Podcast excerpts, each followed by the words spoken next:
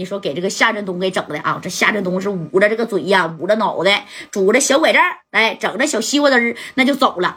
你看走到这门口，那大小钢柱在门口等着呢。这一看，这咋的了啊？一瘸一拐的不说，哎，这脑袋这小西瓜汁还下来了。你看这大小钢柱就去扶这个夏振东啊，这夏振东就摇摇头啊啊！当时给大钢柱那家子给气坏了。这大钢柱就说：“怎么的？这小的比老子还横啊？”那可不咋的，要没有老的，小的也不能这么横啊！你看给我打的，赶紧给我叫个车送到小院院去吧。哎，给他呢，你说也是给整够呛啊。紧接着呢，那你看这头，这谁呀？这大钢柱瞅了一眼小钢柱，赶紧打电话骂人吧。今天呢，我就把这个小子，我他妈给他扣着啊！我让他老子看看我大小钢柱的厉害。哎，这小钢柱就窜老大呀，哥呀，咱们进去啊，再说一说。那夏振东没面子，那咱俩还能没面子吗？对不对啊？咱俩在天津这一块也是纯纯道上的一把大哥呀。咱俩再说说，能不动手尽量别动手。那个这大宇哥，这大庄主那不是白当的，老爷子纯纯社会啊。走，再说一说。哎，小钢柱就劝着大钢柱，你看这哥俩呢，这一合计，那也是。那走吧，哎，怎么的？哎，这哥俩呢？这紧接着手拉手，那也进去了，进去了吗？进去了。再次的是来到这个包房啊，到了这包房以后，这一开门，一看这三哥还在这玩呢，夸夸的把这个再给我泡点啊，要不一会儿这这一二三四五，这我也整不过来呀啊！哎，你看这大小钢柱就进来了，你看这少庄主啊，这个于少正这一看怎么的？你俩又来了？哎，这大钢柱就说了，少庄主啊。你刚才给夏振东给揍成那样，是不是？那你打他呢，也就打了，谁让他说老爷子不好的话呢？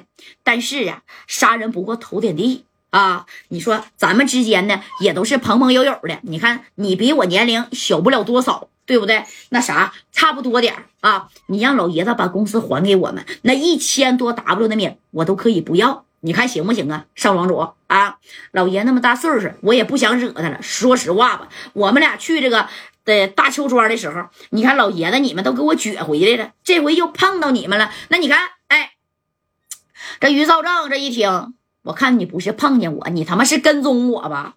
啊，怎么的？外边是不是派了好几号人，想把我这个小的给整没了？整不了我家老爷子，想整我呀？啊，哎，你看这功夫这谁呢？这这这这大钢柱啊，还是卑躬屈膝的呢？啊，一直都是这样的。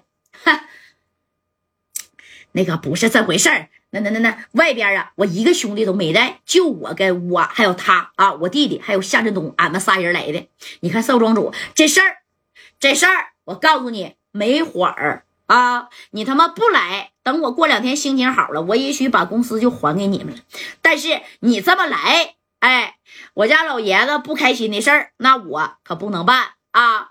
大小钢柱，你是比我年长点比我呀早混社会点但是在整个天津有我家老爷子在，你俩也啥也不是。哎，这家把大钢柱气的，哎呀！你不就是仗着你爹吗？就有个老子吗？啊，怎么的？跟我拼爹呀？我告诉你，我俩不用拼爹。我告诉你，于少正，这个公司你是还还是不还？哎，给这个大钢柱那气的那家伙的啊，那嘴角都嘚瑟了，脸都变色了。这马三一看，你说把这小幺七五啪推一边了啊？咋的？到这来欺负人来了？啊，怎么回事啊？都说了不给你就不给你了，不给你找谁去？知道不？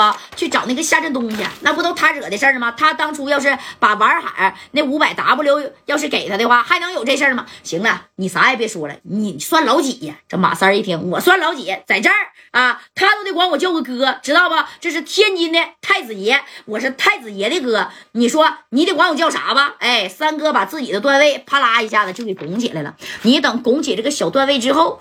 那家伙这大钢柱瞅了一眼小钢柱啊，行，啥意思呢？说死就是，哎，你就不还我这个公司，我该求也求了啊，我好话也是说了一箩筐了，你是真不给我这面子呀？哎，紧接着那你看这大钢柱就瞅了一眼呢，这于少正啊，太子爷，那你在这吃好喝好啊，玩好，尽情的吃，尽情的喝啊，没准啊。过了今儿个，那还没名儿了呢。哎，就威胁这个于少正啊。这于少正一听，哼，呸，怎么的？你还想给我销户啊？我告诉你啊，有我家老爷子在，你敢动我一下，我家老爷子那可是黑白通吃的主，知道不？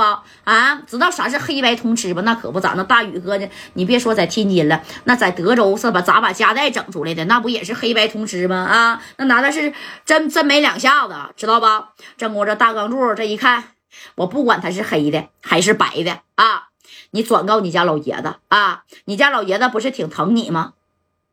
我啥也不说了，你们俩赶紧在这吃好玩好啊！行，公司我他妈不要了。哎，紧接着大小钢柱，那你看就走了。走了以后啊啊，这马三还说呢，那啥太子爷呀，不行，咱走吧。走啥呀？玩的尽兴啊！我怎么觉得这心里玩的不踏实呢？有啥不踏实？这骰子接着摇，接着滑啊，滑这小圈儿啥的，赶紧的给我三哥陪好啊！那啥，太子爷，咱别玩了，我这心里不太得劲儿，要不然一会儿家代那也得给我打电话。不行，咱先走啊啊！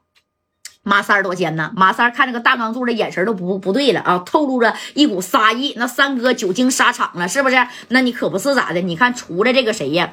哎，这个云这个云霄盛宴夜总会，这大钢柱就打电话啊，赶紧的，派二十个兄弟拿着冒烟的家伙埋伏在啊这个大邱庄三十里开外，也就是说呀。咱的太子爷回家的必经之路，听见没？啊！哎呀，大哥，那那为啥埋伏的那么近呢？万一让让这老庄主知道了，那咱们都得完吗？我就是想让他知道，我就是让他知道以后，他眼巴巴的救不了他的儿子，听见没？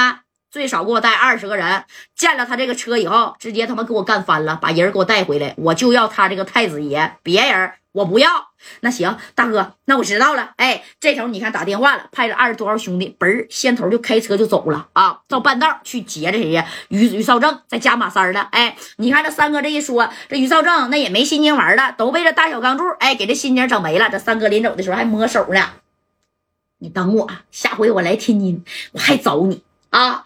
你给我留个电话号码，不行你到四九城呢。哎啊哎，你看还重新要这个电话号码，紧接着呢，三哥啊就开着车带着这谁呀？哎，天津的这小太子爷那就走了，干啥呀？咱走吧啊，回家呀！你看他们回家，他不知道人家在半路啊已经埋伏好了，而且这大小钢柱啊，那也是在后边啊换着车的就跟踪啊，这马三和这个太子爷于少正啊，这三哥你说是。挺警惕的，但是就看见车这会儿跟一个，那会儿跟一个啊。这马三当时觉得不对劲儿，但他并没有把电话打给佳代，也没有把电话那是打给大宇哥呀，没有打，知道不？他要打那不就好了吗？哎，你看这话说到这儿的时候，眼瞅着开车啊，那就要到这个大邱庄三十里开外那个地方了。哎，紧接着你看，因为大邱庄嘛，大邱庄，大邱庄嘛，啊，对吧？那个时候那两边还没有路灯呢，那不像在市里呀。哎，开着小远光灯，咔咔咔往这边开。你等着往这边开的，哎，快到了的时候啊，人家对面也就是大钢柱埋伏的二十多号兄弟，那家伙的啊，啪的这远光灯咵就给他闪了，人家派了多少台车？派了六台车，